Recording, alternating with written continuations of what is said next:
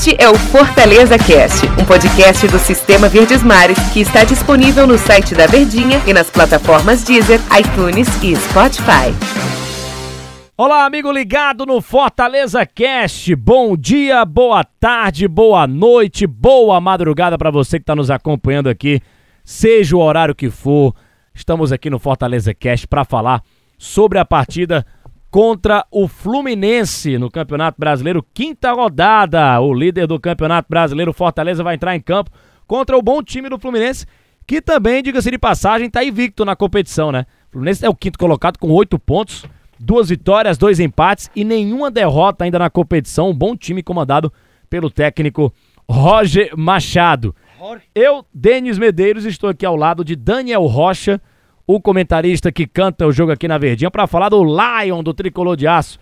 No bom dia, no boa tarde, no boa noite, no boa madrugada. Tudo bem, Daniel? Grande abraço para você, hein? Tudo bem, Denis Medeiros. Grande abraço para todo mundo ligadinho conosco aqui no Fortaleza Cast. É sempre um prazer estarmos aqui juntos para confabular a respeito dos nossos clubes, nos nossos podcasts. Fortaleza que tem no domingo à noite essa boa missão, né? Eu diria uma missão complicada, né? Mas uma missão impossível também, né? Não, de jeito nenhum. Uma missão contra um time enjoado tende a ser um jogo sim bem complicado e a gente vai dissertar aqui a respeito disso no nosso podcast, mas que dá sim.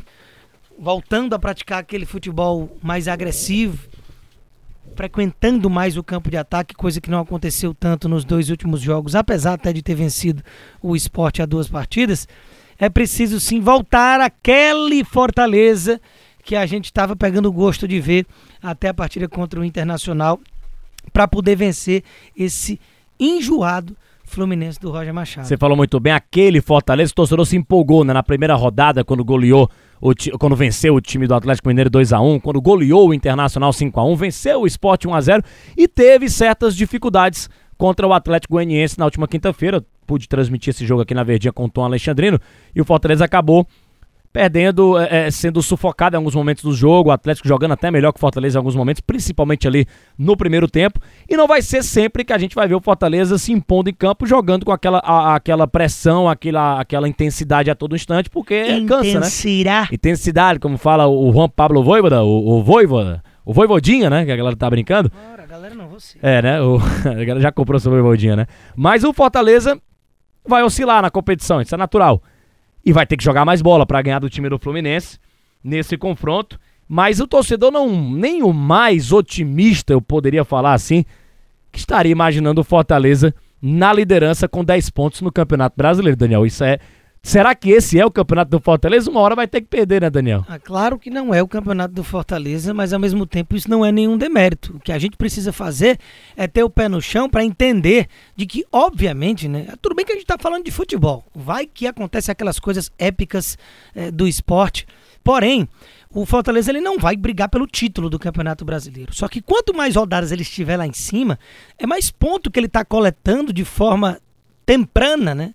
Para usar o espanhol de voivoda, Gostei. cedo, para que você possa exatamente, por exemplo, já são 10 pontos que não tira mais. Ou seja, para aquele primeiro objetivozinho de 45 pontos, faltam 35, com o campeonato começando agora.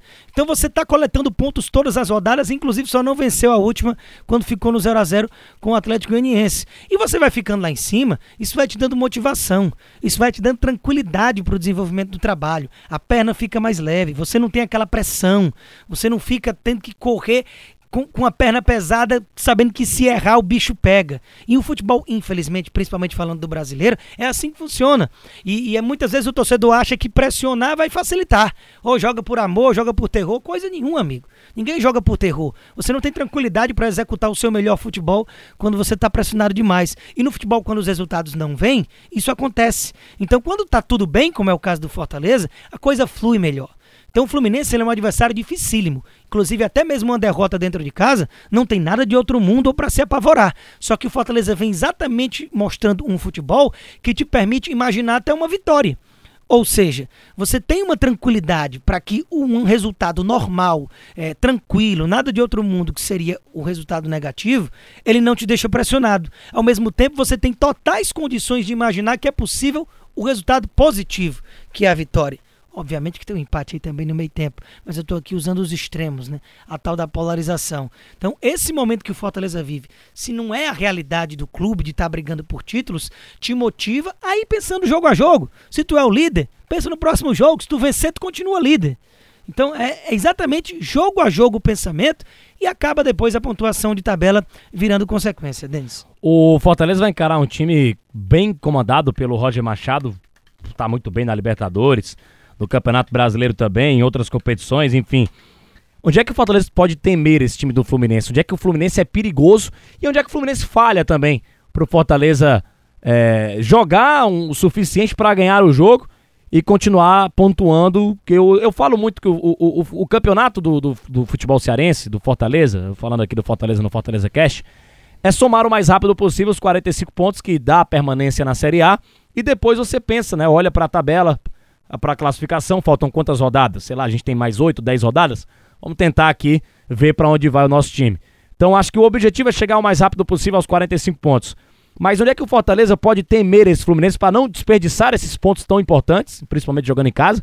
E onde é que ele pode vencer o Fluminense do Roger Machado? O Fluminense é um time muito bem coordenado, né, pelo técnico Roger Machado. E já era assim no ano passado com o Odaí, quando o Odaí foi para o mundo árabe, o Marcão deu continuidade até com números melhores e levando o time a uma Libertadores de forma direta, né, com a quinta colocação no Brasileiro. Aí nessa temporada chega o Roger e implementa uma essência mantida, na verdade, mas dando os seus toques de aquele time que tem transição rápida, que era assim o Bahia, por exemplo, do Roger Machado, que se defende de uma forma muito compacta. Então é aí que eu acredito que o Fortaleza vai ter dificuldade, que é na penetração desse sistema defensivo muito bem armado e precisa ter o cuidado exatamente com esses contra-ataques, que você tem ali do meio para frente a experiência do Nenê e do Fred, mas tem a velocidade do Caio Paulista, do garoto Kaique, de você ter também uma continu um, um, um time que tem ali o Martinelli na volância ao lado do Iago Felipe. Então tem muita a mescla da juventude com os jogadores veteranos. E isso é que tem feito esse time do Fluminense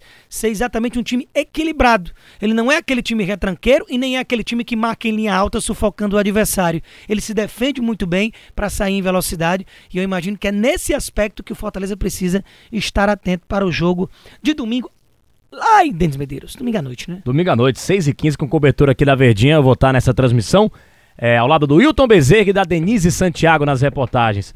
Ô Daniel, o que me chama a atenção também é o Fortaleza o sistema de defesa, né? Ele tá jogando com três ali, o Tinga, o Tite e o Marcelo Benevenuto. E o Fortaleza só tomou dois gols no Campeonato Brasileiro.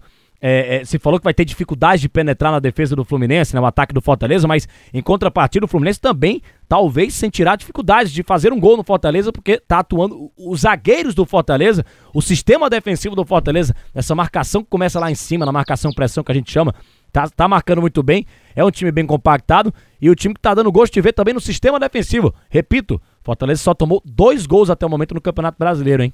Fortaleza, Fora o Tinga, que foi uma grande é, achado na defesa. A gente começou a falar da questão do Fluminense, mas o Fortaleza também leva os perigos. Se a gente tivesse aqui no Flucast, a gente ia estar aqui falando dos perigos que o adversário do Fluminense teria, que no caso é o Tricolor nessa partida de domingo. Que é exatamente isso. Um time muito equilibrado também, apesar de jogar num desenho tático diferente do Fluminense do Roger Machado. É um Fortaleza que tem essa linha de três zagueiros e se encontrou com esses zagueiros e fez exatamente do Tinga esse cara que fica nessa primeira linha de defesa pelo lado direito, mas que tem muito muita liberdade para avançar. E ele avança de uma forma coordenada, que normalmente desce um volante, normalmente ele o Felipe, para manter esse sistema defensivo muito bem protegido, enquanto o Tinga avança para o último terço de campo como elemento surpresa, ou até mesmo para jogar mais aberto lá na frente numa jogada de ataque, para fazer um cruzamento, como ele faz muito bem, como bom lateral que sempre foi. Então, essas variações táticas que o Voivoda já tem conseguido implementar no Fortaleza, por mais que tenha pouco tempo de trabalho, elas já são mais visíveis e mais, digamos, com a cara do Voivoda do que propriamente a gente podia tirar qual é a cara, por exemplo, do Fortaleza do Enderson Moreira, que teve ali quatro ou cinco meses para desenvolver um trabalho na transição de uma temporada para outra, né? Então surpreende a velocidade com que o Voivoda consegue implementar ideias, características de jogo diferentes e que dão certo, né? Porque tem entregado a performance além do resultado, que o Enderson até entregava o resultado, mas a performance estava muito aquém. Mas é exatamente esse ponto que eu comecei o podcast a lembrar de que nos dois últimos jogos, por mais que tenham sido um empate, uma vitória contra o Esporte Atlético Goianiense, o Fortaleza ele não esteve tão presente no campo de ataque da forma aguda e agressiva que costuma estar e ao mesmo tempo dando alguns, algumas bobeiras defensivas que se não fosse pelo Felipe Alves ou demérito das outras equipes, poderia ter tomado mais gols além desses dois aí que você mencionou. Valeu, Daniel Rocha, do nosso tempo aqui, um grande abraço, hein? Tamo junto, até a próxima, é nóis, Queiroz, Tetóis, valeu. Valeu, galera, a gente volta analisando o resultado de Fortaleza e Fluminense aqui no Fortaleza Cast. Grande abraço a todos, até a próxima edição aqui do Fortaleza Cast. Tchau, tchau.